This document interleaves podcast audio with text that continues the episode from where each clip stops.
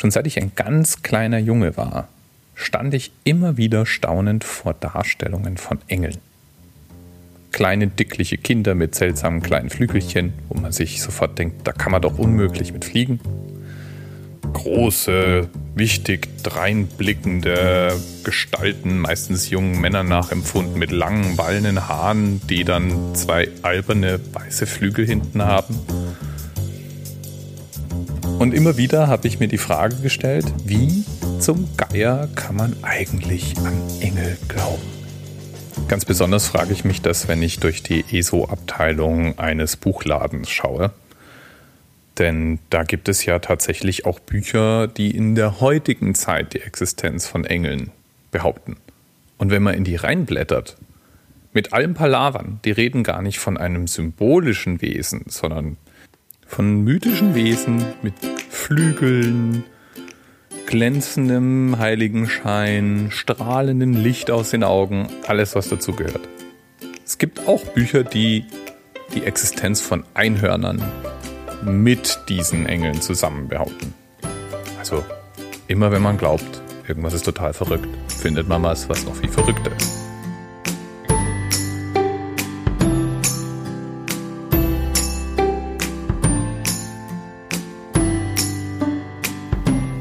Das Ganze ist lukrativ. In meinem letzten Wohnort allein, und wir sprechen von einem 15.000 Einwohner Kaff in Bayern, konnte man im Telefonbuch allein die Dienste von acht verschiedenen Engelmedien buchen. Engelmedien. Und eins davon fuhr jeden Morgen auf dem Weg zur Arbeit vor uns her mit einem Passat, mit Aufdruck und allem.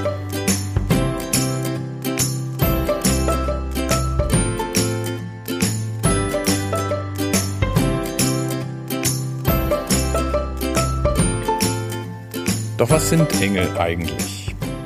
Die Bibel beschreibt Engel als so eine Art Armee und Dienerschar Gottes. Das heißt, es sind körperlose Wesen, die alle möglichen Gestalten annehmen können und vor den Menschen geschaffen wurden. In der Bibel werden insgesamt neun Chöre der Engel genannt. Das heißt, manche dieser Engel hatten nur den Auftrag, vor sich hin zu singen. Und da waren die Seraphim, die Cherubim und die Throne. Ähm, dann gab es die Herrschaften, Gewalten und Fürsten unter den Engeln. Das heißt, es gab auch Hierarchien. Es gab die sogenannten Mächte und die Erzengel und dann ebenso das ganz gemeine Fußvolk.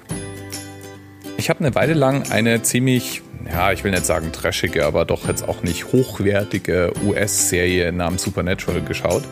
Und dort gibt es auch Engel, die in der Handlung vorkommen und eben genau diese Hierarchie abbilden. Und dadurch wird dann auch erstmal klar, wie albern das eigentlich ist, wenn man sich überlegt, dass, ach, wie göttliche Heerscharen im Prinzip aufgebaut sind wie eine mittelalterliche Armee. Seit es jedenfalls Christen gibt, wird darüber diskutiert, wer oder was Engel denn nun sein sollen. Und alle großen Kirchenführer haben sich irgendwann mal dazu geäußert. Und ja, auch die Katechismen der katholischen Kirche schreiben da immer drüber. Es ist eine der Glaubenwahrheiten, die dort gepflegt werden. Und dass es auch selbst den Intellektuellen der Kirche nicht immer ganz geheuer damit war, wird klar, wenn man so einige der Aussagen durchliest. So, werden nämlich Relativierungen deutlich. Der heilige Augustinus zum Beispiel meinte, dass Engel eigentlich mehr das Amt sind und nicht die Natur und dass es eher so eine Wesenheit, eine Beschreibung von den Mächten ist, die Gott entfesseln kann. Sind sozusagen sagen seine Tat gewordenen Befehle. Jedenfalls seien Engel reine Geschöpfe die Verstand und Willen haben und anders als Menschen eben sich nicht mit so einem Körper rumschlagen Wer ist dann so der Oberbefehlshaber? Ist es Gott?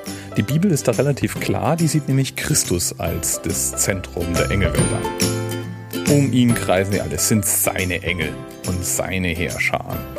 Und sie sind auch da seit der Welterschaffung, sozusagen gleich miterschaffen worden. Und die Engel werden Gottes Söhne genannt. Waren natürlich damals wieder mal alles Typen, ist ja ganz klar.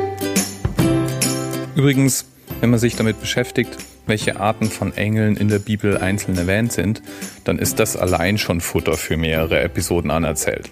Also es gibt zum Beispiel die vier Lebewesen, denen die vier Evangelien zugeordnet sind und die sieben Geister vor Gottes Thron, was wieder mal eine sieben wäre.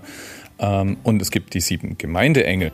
Dann gibt es vier Engel an den Ecken der Erde, wo immer die bitte sein sollen, die dort die vier Winde festhalten. Und sieben Posaunenengeln, vier Engel, die am Euphrat gefesselt sind. Dann drei Engel, die das Gericht ankündigen. Es gibt dann noch drei Ernteengel, sieben Zornschalenengel und zwölf Engel auf den Toren des himmlischen Jerusalem.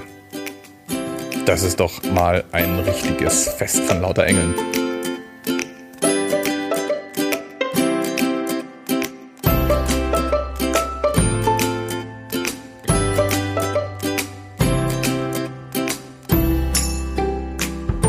Und warum, so fragst du dich jetzt, sind Engel überhaupt heute irgendwo relevant in dieser Podcast-Episode?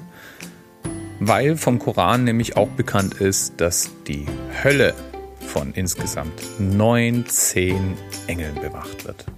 Ein Engel namens Malik soll ihr Befehlshaber sein und ihre Aufgabe ist, über das Höllenfeuer zu wachen und dafür zu sorgen, dass die Hölleninsassen nicht entkommen können und das Feuer nicht ausgeht. So eine Art himmlischer Grillmeister. Auch eine schöne Aufgabe für gütige Lichtwesen mit 600 Flügeln.